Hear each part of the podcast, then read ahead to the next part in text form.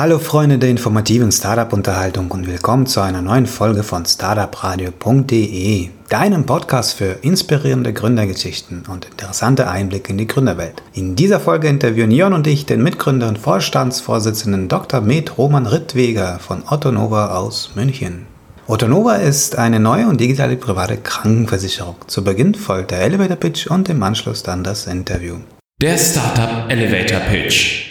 Mein Name ist Roman Rittweger, ich bin Mediziner und habe mich schon immer aus einem Medizinerhaushalt kommend damit beschäftigt, äh, dass die Patienten in Deutschland nicht ausreichend Informationen bekommen, wo sie hingehen sollen. Und das wollen wir verändern. Ich habe schon mal ein Startup gemacht, wo wir das vor 20 Jahren den Versicherungen als Dienstleistung angeboten haben. Das war zäh. Jetzt machen wir eine eigene Krankenversicherung und haben dazu Leute zusammengebracht aus allen Bereichen, die wir brauchen, um eine optimale Krankenversicherung, optimale Unterstützung der Versicherten zu erreichen. Ein CTO von Rocket, den Frank, ein Designer von der Wunderlist, den Sebastian und dann ein großes Team aus Experten der Versicherung, des Marketings äh, und der IT. Das Problem, das wir lösen, ist dass eigentlich die privaten Krankenversicherungen heute ein Geschäftsmodell haben, ein Geschäftsgebaren haben, wie vor 20 und wie vor 30 Jahren.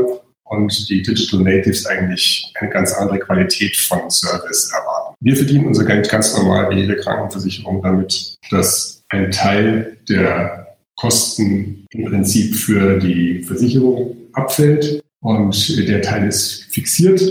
Und wenn wir effizienter sind als die anderen, verdienen wir mehr Geld. Langfristig können wir sicherlich auch noch ein bisschen Geld verdienen dadurch, äh, dass wir unsere Gesundheitsplattform äh, auch anderen Spielern zur Verfügung stellen. Wir sind jetzt mit der privaten Krankenvollversicherung gestartet und werden am Ende des Jahres eine Zusatzversicherung nachschieben. Roman, vielen Dank für den Elevator Pitch. Mich würde mal interessieren, wie bist du oder wie seid ihr eigentlich bei der Ideenfindung vorgegangen? Also wie kommt man überhaupt auf die Idee, eine digitale private Krankenversicherung zu gründen und dann im Anschluss quasi dieser Gründungsprozess? Die Ideenfindung war wahnsinnig lang. Es hat einfach damit angefangen, dass ich schon mal als Dienstleister vor ewigen Zeiten für Krankenversicherungen gearbeitet habe und mir immer gedacht habe, das müsste man eigentlich viel besser machen. Und das war natürlich viele Jahre völlig unmöglich, eine Krankenversicherung zu gründen, weil man viel zu viel Geld dafür gebraucht hätte. Und über die Zeit ist es jetzt einfach möglich geworden, eine Krankenversicherung zu gründen, weil man weniger Geld braucht, weil man natürlich nicht mehr diese Vertriebspower aufbauen muss, sondern einfach äh, online mit Online-Marketing und einer Online-Sign-up-Strecke das machen kann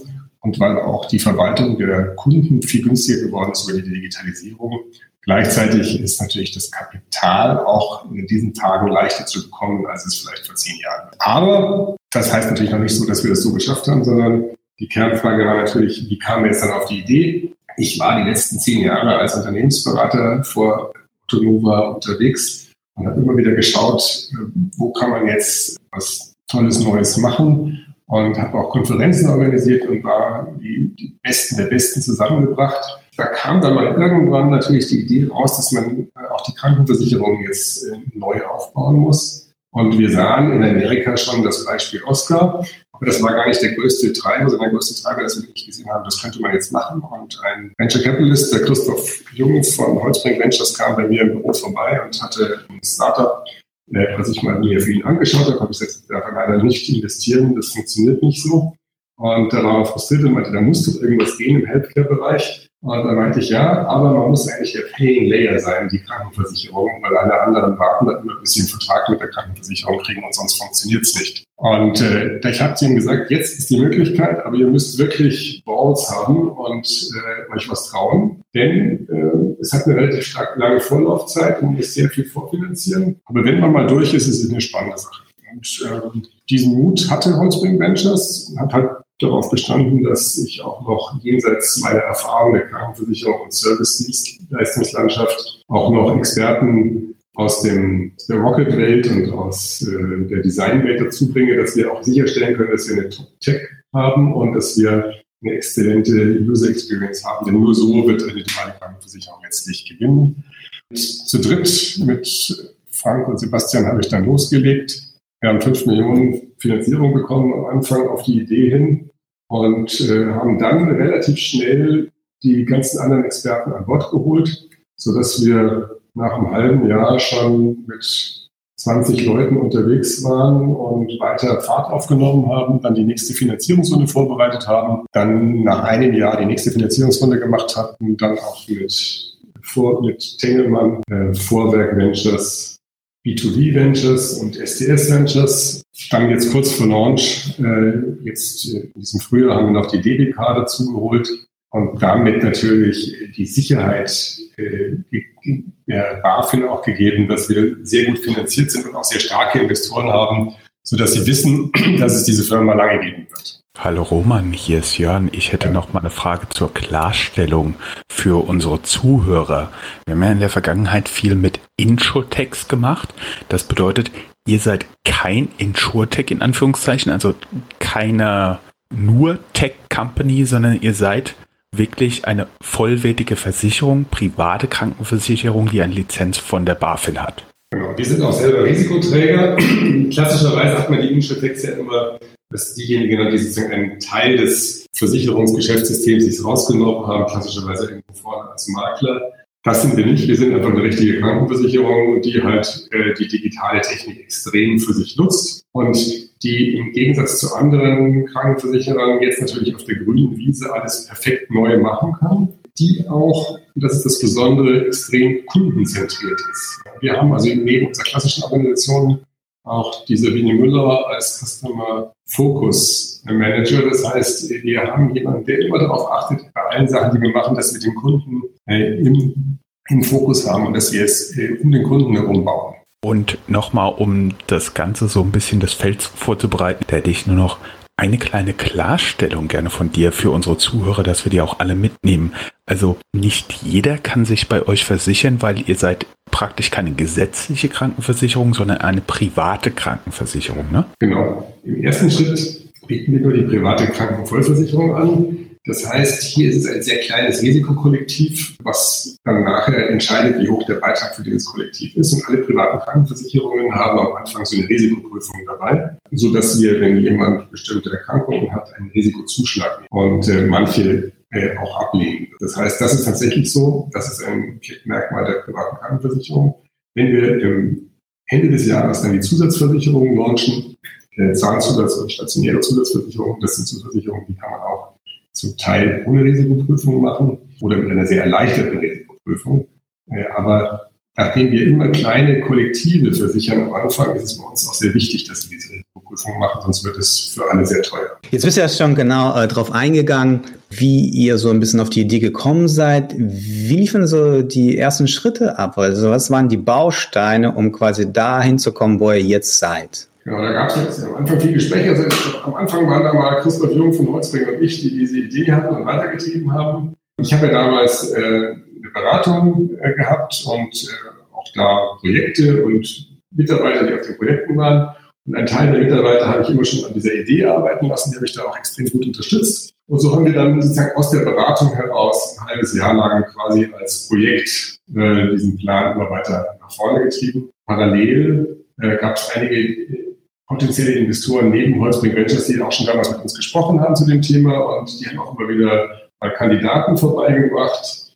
Ähm, und da haben wir aber, habt ihr nicht so die richtigen gefunden, weil es war ganz schön schwer, so genau denjenigen zu kriegen, der für das Thema der Richtige ist.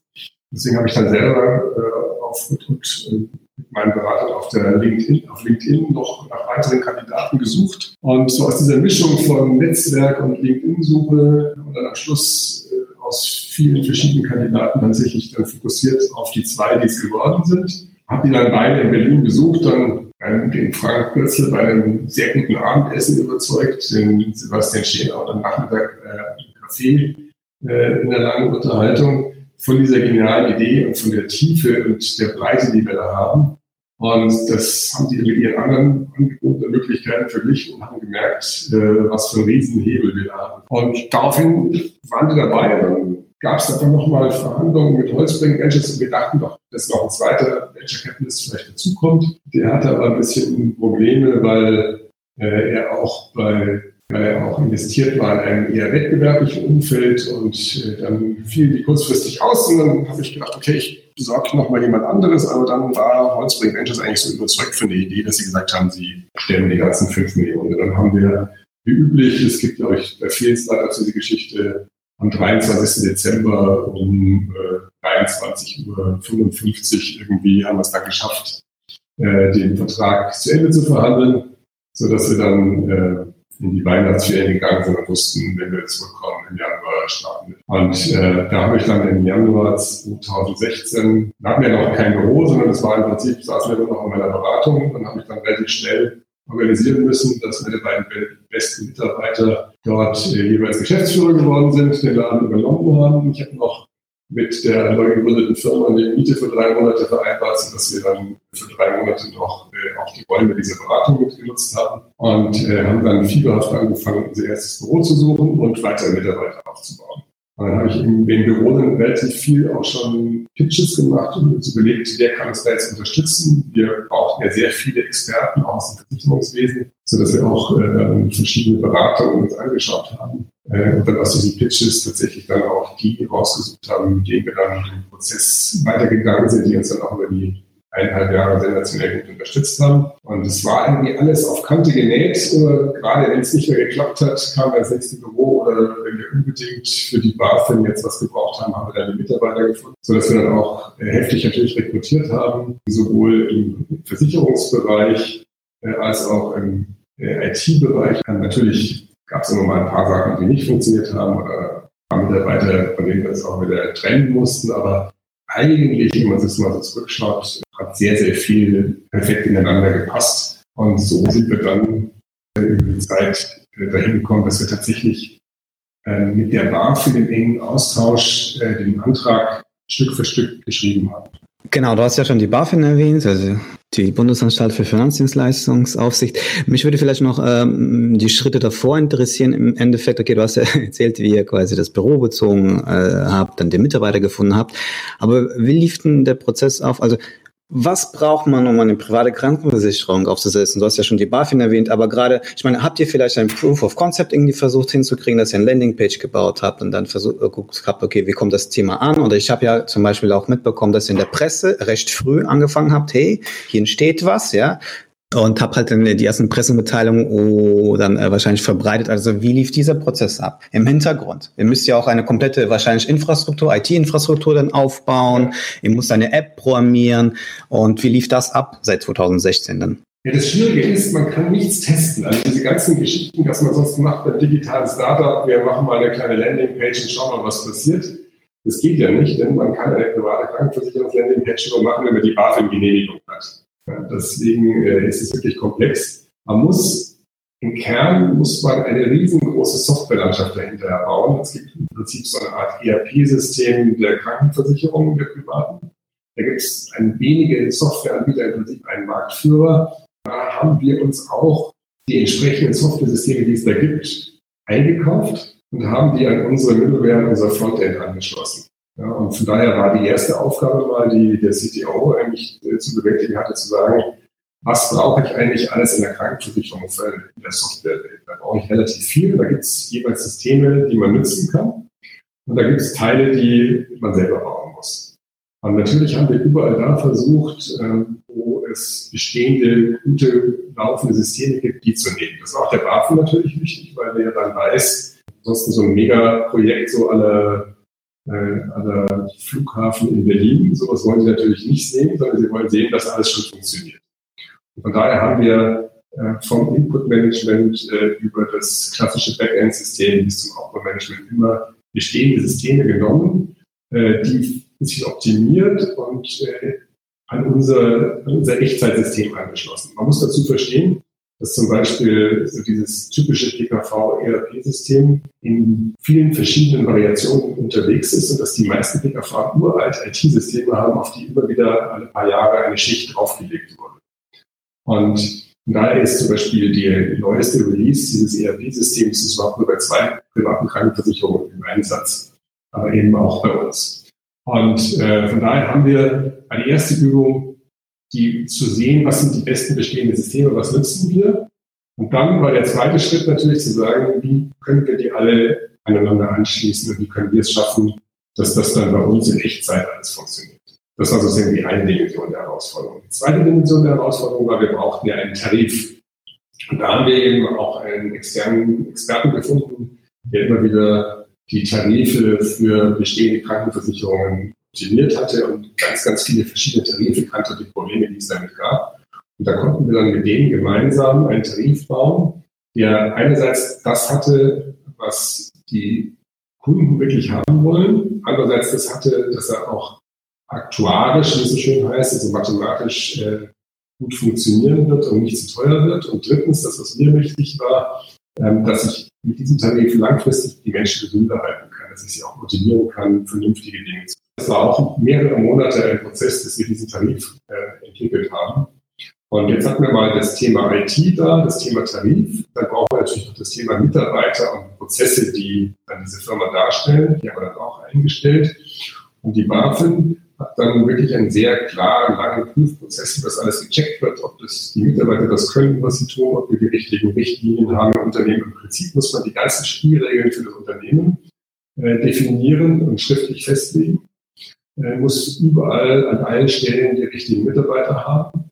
Und dann erst man loslegen. Ich hab, hatte für meinen Augen immer das Bild so eines, eines Ozeanriesen, der in Hamburg am Quai liegt und äh, Tickets verkaufen will. Aber man kann die dafür besser erst Tickets verkaufen, wenn der Schiffsmotor läuft, der Kapitän an Bord ist, äh, die Betten gemacht sind und äh, das Essen in der Küche bereit ist und vor sich hin wird. Erst dann kann man die Tickets verkaufen. Und so ist auch bei uns gewesen. Erst als der Laden wirklich einsatzbereit war, die Waffen war dann bei uns vor Ort, hat überprüft, ob die richtigen Mitarbeiter sind, ob wir die richtigen Regeln uns gegeben haben, ob die IT funktioniert und wie der Tarif der sauber gerechnet ist und erst als sie sich da von allen Themen überzeugt hatte, das ist ein Prozess, der viele Monate dauert, aber in einem Abschlussbesuch gegipfelt hat, erst dann äh, kann man dann loslegen. Jetzt fehlt nur noch der Marketingbereich, aber darauf kommen wir noch zu sprechen. Äh, du hast ja die BaFin kurz angesprochen und ähm, gab es auch finanzielle Voraussetzungen von der BaFin? Bei der Privatkrankenversicherung ist es so, dass man im Kern gegen seine Fixkosten an. Dafür sind ja die, die Garantiesumme sind im Prinzip 2,5 Millionen, die man haben muss. Äh, das ist aber gar nicht das Problem. Das größte Problem ist eigentlich, dass äh, die BaFin sagt, ihr werdet ja Anfangsverluste machen. Und wir wollen all diese Anfangsverluste schon jetzt im Cash auf eurem Konto haben. Deswegen das klassische DC-Konzept, äh, wir finanzieren den Laden mal für ein Jahr, dann schauen wir weiter. Das funktioniert nicht, sondern wenn die BaFin möchte, dass eine private Krankenversicherung durchfinanziert ist, schaut sich den Businessplan an, ob der realistisch ist und verlangt auch Sicherheiten und Sicherheitspolster. Und erst wenn sie sicher ist, dass tatsächlich das, sozusagen die jetzige Finanzierung schon ausreicht, äh, durchzukommen, dann genehmigt sie. Und wir haben natürlich diese ganzen Teile nacheinander hochgefahren. Und wie du richtig sagst, ähm, Marketing, da hat es noch gefehlt in meiner Aufzeichnung. Das liegt auch daran, dass wir Marketing als letztes hochgefahren haben. Weil wenn du weißt, dass du noch eineinhalb Jahre vor dir hast, äh, stellst du noch nicht die fertige Marketingabteilung ein. Wir haben aber die Häuptlinge zuerst an Bord geholt. Das heißt, unser Head of Marketing, der kam im letzten Sommer schon. Und die haben dann langsam alles vorbereitet, was sie brauchen und ihr Team eingestellt. Und äh, Marketing haben wir jetzt tatsächlich ganz, ganz am Schluss hochgefahren. Wie sieht denn eigentlich so eine Kostenstruktur aus bei einer PKV jetzt als Beispiel? Also im Endeffekt den Betrag, den dann der Versicherte bezahlt, wie viel Prozent gehen in, an was dann? Also Verwaltung, irgendwie Betrag für äh, Rückstellung etc. Kannst du da so eine kurze Aufstellung geben? Das lässt sich so flapsig ganz schwer sagen. Im Kern ist es so, dass ein Betrag zwischen 10 und 15 Prozent für die, äh, sagen wir, für die Verwaltung abfällt, liegt natürlich auch daran, dass jede Rechnung ja auch einzeln angefasst wird. Und äh, zusätzlich nochmal ein Betrag dazu kommt, der am Anfang äh, für die Kundenakquise. Wir sind bei, dem, bei der Administration günstiger als die anderen und wir haben ja natürlich bei den Kundenakquisitionskosten viel, viel günstiger, weil der klassische Weg in der PKV einen Kunden zu akquirieren ist ja eine Makler, bis zu neun äh, und manchmal sogar mehr Monatsbeiträge des Versicherten zu geben. Das heißt, äh, das, was der Versicherte im ersten Jahr zahlt, ist schon mal weg für die äh, Akquisitionskosten. Was verständlich ist, weil ich habe sehr, sehr große Customer Lifetime Values, weil wenn ein Versicherter mal so fünf bis sieben Jahre bei einer Versicherung war, macht es fast keinen Sinn mehr für ihn zu wechseln. Das will der Gesetzgeber jetzt auch zurückdrängen, deswegen hat er schon mal eine Limitierung auf neun Monatsbeiträge beschlossen. Wir selber machen das so, dass wir sagen, wir zahlen da gar nichts, sondern wir zahlen höchstens noch ein bisschen was Marketing, damit die Versicherungen bei uns auf die Webseite kommen. Und das sind so die beiden großen Blöcke eigentlich Richtung Krankenversicherung geht für das äh, jährliche, für die jährliche Abwicklung des ganzen Themas und eben für das initiale Marketing und die Akquisekosten. Okay, und was würdest du sagen, also was sind die Besonderheiten von Otonova. Ich muss dazu sagen, äh, ich habe mal testweise einfach mal meinen Tarif ausrechnen lassen. Im Vergleich jetzt zum Beispiel auch zu anderen PKV seid ihr jetzt, jetzt kein Discounter. Was, sind, was würdest du sagen, was sind aber die Besonderheiten oder wie wollt ihr die Neukunden überzeugen, dass sie zu euch äh, wechseln oder bei euch komplett die PKV dann äh, die Versicherung abschließen? Ich würde sagen, es sind im Kern drei Sachen. Es ist eine konzentrierte Firma, das heißt, wir haben wirklich das so gebaut, wie wir es unseren Freunden empfehlen würden. Zweitens ist es total durchdigitalisiert. Das bedeutet, dass ich auch wirklich Informationen schnell bekomme und perfekten Service liefern kann. Und der dritte Punkt ist, wir werden in der Zukunft sehr, sehr gut preisstabil sein. Also viele der klassischen Themen, warum Krankenversicherungen teurer werden, können wir ein bisschen bremsen. Das fängt damit an. Wir sind kein Discounter, weil wir momentan ein relativ niedrigen Rechnungszins sehr konservativerweise verwenden. Das heißt davon ausgehen, dass wir äh, unsere, das Geld, die Gelder, die Versicherten bei uns dann ja indirekt anlegen, weil sie am Anfang des Lebens mehr zahlen, als wir für sie brauchen und wir das Geld am Schluss dann verwenden für sie. Äh, da wir da eine sehr konservative Schätzung haben und nur mit 1,25 Prozent rechnen, äh, während andere Versicherungen noch bei 3 Prozent sind, werden wir über die Jahre unsere Versicherungspreise nie erhöhen müssen, wenn wir den Rechnungszins senken, wie es bei anderen der Fall sein wird.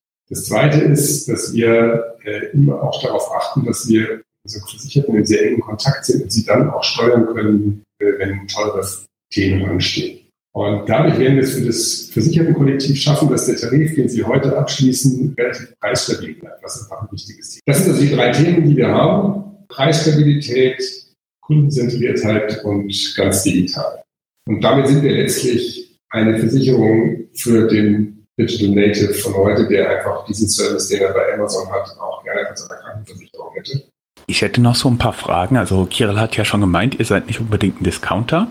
Wie ist denn das? Ähm, ist das bei euch so in Anführungszeichen Luxusleben? Macht ihr alles oder habt ihr da gewisse Grenzen, in denen ihr die Erstattungen macht? Also die Dienstleistungen für eure Kunden bezahlen? Es gibt einerseits das Thema, was erstatten wir für die Kunden? Und da ist es uns wichtig, dass die Kunden selber ein bisschen mit darauf achten, dass nichts gemacht wird, was nicht gemacht werden sollte. Und das machen wir über zwei Dimensionen. Das erste, wir beraten sie, bieten ärztliche Zweitmeinung an äh, und solche Themen. Das zweite ist natürlich, wir schauen, dass der Kunde über, seinen, äh, über einen kleinen Teil, den er selber mitzahlt, äh, mitdenken muss. Klassischerweise ist so, ein, so eine typische private Krankenversicherung sagt, die ersten 500 Euro musst du selber bezahlen. Ja, und dann zahlen wir. Dann sammeln die Versicherten in Schuhbox dann irgendwie ihre Quittungen und irgendwann reicht es mal ein. Das wollen wir gar nicht. Ich will ja wissen, was hat der Versicherte? Ich will ihn auch rechtzeitig warnen können, wenn irgendwelche bestimmten Probleme am Horizont sind. Die klassischen Versicherungen haben das natürlich gemacht, weil für die eine einzelne Rechnung zu bearbeiten immer teurer ist. Von daher ist es viel besser, wenn sie erstmal ein paar kleine Rechnungen verhindern und die erst gar nicht sehen müssen. Wir haben ein voll digitalisiertes System. Uns, bei uns ist die Bezahlung einer Rechnung nicht das Problem. Wir wollen aber, dass der Versicherte nicht nach den ersten 500 Euro Ausgabe dann sagt, jetzt ist er eh schon wurscht, jetzt mache ich nochmal alles, was irgendwie geht, weil es kostet mich nichts mehr. Sondern wir wollen, dass man vernünftig sich verhält. Ich will auch, dass jemand, der sich überlegt, weil der Fleck auf meiner Hand könnte das Hautkrebs sein, der soll jetzt nicht noch warten, weil er schon, weil er es auch selber bezahlen müsste, sondern der soll einfach sagen, es kostet 150 Euro, 10 Prozent davon zahle ich selber, 15 Euro, das ist kein Problem für mich, das mache ich, weil es sinnvoll ist. Aber äh, und dementsprechend ist unser Tarif so gebaut, dass man 10 Prozent oder 25 Prozent, je nachdem, was man da will, selber zahlt für die ersten 500 Euro. Und das sind sozusagen diese Selbstbehalte sind bei uns prozentual. Das heißt, ich habe der Versicherte jetzt viel länger motiviert, ähm, dass er äh, auch darauf achtet, dass alles kostengünstig ist und dass nichts Unnötiges gemacht wird. Insgesamt muss er sogar ein bisschen weniger bezahlen, weil natürlich der typische Versicherte hat die Kosten dann, sagen wir mal, von 800 Euro im Jahr. Dann zahlt er bei einer anderen Versicherung äh, 300 selber und bei uns 80 selber. Das heißt, er ist auch insgesamt etwas weniger, aber mir ist es wichtig, dass er halt über die ganze Zeit, über das ganze Jahr und auch bei teuren Verhandlungsverläufen immer wieder motiviert ist, dass er selber auch drauf passt. Ähnlich machen wir es auch im Hilfsmittelbereich. Wenn jetzt jemand mal kurzfristig einen Rollstuhl braucht, dann kann er sich sicherlich den, wenn das will, den Platin-Rollstuhl aussuchen. Da muss er halt 25 Prozent selber zahlen. Oder er kommt auf uns zu und nützt einen der Rollstühle, die wir irgendwo günstiger einkaufen können. Dann muss er überhaupt nichts zuzahlen. Das ist ein bisschen die Schule, die wir haben. Äh, jeder kann alles haben. Es gibt, das Schöne an der Krankenversicherung ist, man kann sich ja wirklich dann auch die beste Versorgung gönnen und das, was man glaubt, was man braucht. Aber dort, äh, wo es vielleicht nicht unbedingt nötig ist, müssen wir, motivieren wir die Versicherten dadurch, dass sie den Teil selber zahlen müssen, dass sie auch darauf achten, dass es vernünftig ist. Das heißt, wir managen nicht dadurch, dass wir Sachen verbieten oder nicht bezahlen, nicht erlauben, sondern wir sagen, wer sich bei uns rechtzeitig meldet oder wer jedes Jahr seine professionelle Zahnreinigung macht, den zahlen wir mehr bei den Zahnbehandlungen als jemand, der fünf Jahre nicht zum Zahnarzt geht und dann alle Probleme auf einmal lösen lässt. Ich hätte dann noch eine Frage. Du hast darüber gesprochen, wie ihr eure IT-Landschaft aufgebaut habt. Normalerweise ist es ja so, bei gewachsenen Konzernen, da gibt es gefühlt irgendwie 100 Rechner, wobei einige noch aussehen, wie wenn sie aus den 70er Jahren wären. Und auf denen laufen dann pro Rechner gefühlt 20 Systeme. Wie viele Systeme laufen denn bei euch? Und wir sollten vielleicht gerade noch mal für die Zuhörer, die noch nie in der Versicherung drin waren, noch so ein bisschen erklären, was ein ERP-System für eine Versicherung ist, weil ich glaube, jemand, der außerhalb von der Finanzindustrie ist, der kann sich darunter nicht wirklich was vorstellen. Also jetzt muss ich nochmal aufpassen, dass ich alle Fragen richtig beantworte. Fangen wir an mit dem ERP-System für eine Versicherung. Ist im Prinzip ein System, werden. Das heißt, es kommt äh, eine Rechnung von dem Versicherten rein dann wird auf der Rechnung überprüft, ob die Funktion, die, das, was draufsteht, sinnvoll ist, ob das irgendwie so abgerechnet werden kann und ob das passt. Äh, und dann wird es den Versicherten zugeordnet und dann wird es ins Zahlungssystem verschoben und dann wird eine, Zahlung ausgelöst, mal als Beispiel. Oder auch der, dazu muss natürlich im System der Versicherte als ein Versicherter angelegt sein. Das System muss dann prüfen, ob er auf diese Zahlung ein Anrecht hat und was ich, die von mir vorher geschilderten Beteiligungen abgezogen werden. Und im Prinzip werden in diesem System quasi alle Geschäftsvorfälle abgebildet und durchgeführt. Wir haben natürlich den Vorteil, dass wir nicht wie in diesen alten, gewachsenen Firmen viele alte Systeme aufeinander laufen und miteinander interagieren, sondern wir konnten uns am Anfang erstmal überlegen, was sind eigentlich die Kernsysteme, die wir von draußen zukaufen und wie verknüpfen wir die bei uns. Ja, deswegen ist natürlich mal am Anfang, das ist der Vorteil, wenn man auf der grünen Wiese baut, haben wir mal ein hochperformantes System mit den neuesten möglichen Techniken, die man verwenden kann, und der bestmöglichen Software verknüpft, äh, das erstmal sehr in sich stimmig und vernünftig ist. Und natürlich werden wir auch über die nächsten 20 Jahre dann wahrscheinlich mal irgendwann irgendwo was anstückeln und noch was dazu bauen und äh, weiteren 30 Jahren werden wir dann vielleicht genauso schreckliche IT-Landschaft haben wie die alten. Wer weiß. Zumindest jetzt haben wir mal den Vorteil, dass wir tatsächlich äh, ein stimmiges, einfaches, sauber strukturiertes System haben. Aber gar nicht, weil wir so schlau sind, sondern einfach nur, weil wir bei Null angefangen haben und keine Altlasten haben. Jetzt noch eine Frage. Du hast gemeint, ihr habt jetzt ein hochperformantes System. Und ähm, hast du mal so einen kleinen Tipp, eine Schätzung, wie lange das noch hochperformant ist oder bis ihr auch so eine Art Legacy-System habt? Ja, meine Schätzung wäre, dass es 20 Jahre dauert, bis wir auch so ein schreckliches Legacy-System haben. Meine Hoffnung ist nur, dass wir in den 20 Jahren irgendwelche neuen Technologien finden, die es dann verhindern, dass wir dasselbe Schicksal erleiden wie die bisherigen. Denn die Geschichte, die wiederholt sich ja dann doch nicht ganz genau. Und ich glaube, auch der technische Fortschritt äh, beschleunigt sich ja nochmal. Von daher, da müssten wir aber auch unseren CTO eher fragen. Aber ich kann nur sagen, wir haben jetzt erstmal einen ordentlichen Vorteil und wir werden sicherlich dann über die nächsten 20 Jahre aufpassen müssen, dass wir den auch halten. Ja. Alles klar, Roman, vielen Dank für die Einblicke in die erste digitale private Krankenversicherung in Deutschland. Gibt es ein Thema, worauf wir nicht zu sprechen gekommen sind und was du für wichtig hältst, beziehungsweise jetzt hättest du die Chance dafür? Ja, ich glaube, was noch prinzipiell wichtig ist, ist das Thema IT-Sicherheit, Datenschutz, Kundendaten. Ähm, das ist ja für uns eines der ganz wichtigen Themen. Da haben wir uns sehr stark darauf vorbereitet mit verschiedenen Verschlüsselungsverfahren, mit enger Zusammenarbeit mit den Datenschutzbehörden und äh, Datenschutzexperten. Und äh, auch IT-Sicherheit schauen wir auch immer extrem drauf, dass, äh, dass wir extrem Verschlüssel Verschlüsselungstechnologien nutzen, alles automatisiert, Backupen und dass wir auch äh, externe Experten immer wieder haben, die uns äh, Schwachstellen prüfen. Das ist eine, ist eine Krankenversicherung noch mal wichtiger als alles andere, dass wir in diesen Dimensionen ganz vorne dran sind. Es gibt viele alte Player, die gern die Datenschutz dadurch machen, dass alle, Versicher alle Mitarbeiter eine Erklärung unterschreiben müssen, dass sie sich dran halten. Wir schauen, dass wir das auch auf der technischen Seite äh, ganz stark unterstützen können. Alles klar, ich bedanke mich für das Interview, wünsche euch viel Erfolg und gerne in einem Jahr nochmal. Sehr gut, dann kann ich auch noch schon ein paar erste Erfahrungen und Zahlen verraten. Wunderbar. Sehr schön. Ein Traum. Danke. Dankeschön. Ciao. Schön, dass du dabei geblieben bist. Hinterlasse uns jetzt deine Bewertung auf iTunes unter startupradio.de slash podcast bewerten, damit Startup Radio bekannter wird und wir so Top-Unternehmer für ein Interview begeistern können, von deren Know-how du wiederum profitierst. Also los geht's auf startupradio.de slash podcast bewerten. Weitere Interviews mit den Gründern und Investoren findest du auf startupradio.de.